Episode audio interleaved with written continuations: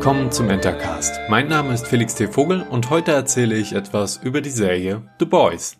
The Boys war für mich letztes Jahr ein echter Überraschungshit. Sie hat für mich einen Nagel auf den Kopf getroffen, denn sie denkt Superhelden nochmal anders und stellt die Frage, wie könnte es wirklich sein, wenn Superhelden heutzutage real existieren würden? Die anscheinenden Helden werden also nicht nur mit ihren übernatürlichen Kräften, sondern auch mit ihren tiefsten, immer noch sehr menschlichen Abgründen gezeigt. Es gibt zwar einige Sympathieträger unter ihnen, aber vielen ist das Heldentum zu Kopf gestiegen, hat sie verändert und zu Social-Media-Marionetten werden lassen. Der Protagonist ist übrigens ein normaler Mensch, dem zu Beginn der Serie etwas Schreckliches widerfährt, verschuldet durch einen sogenannten Helden. Das ist der Start einer packenden Geschichte, die viele tiefgründige Charakterentwicklungen darstellt, schockt und auch mit soliden Actionszenen punktet. Die namensgebenden The Boys sind übrigens eine Gruppe von Leuten, die schon bald einen persönlichen Feldzug gegen gewisse rücksichtslose Superhelden führen.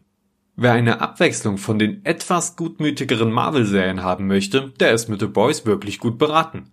Die Serie ist eine gelungene Ergänzung für den stetig wachsenden Pool an Superhelden-Serien und ich freue mich auf die voraussichtlich 2020 kommende zweite Staffel. Viel Spaß, euer Felix.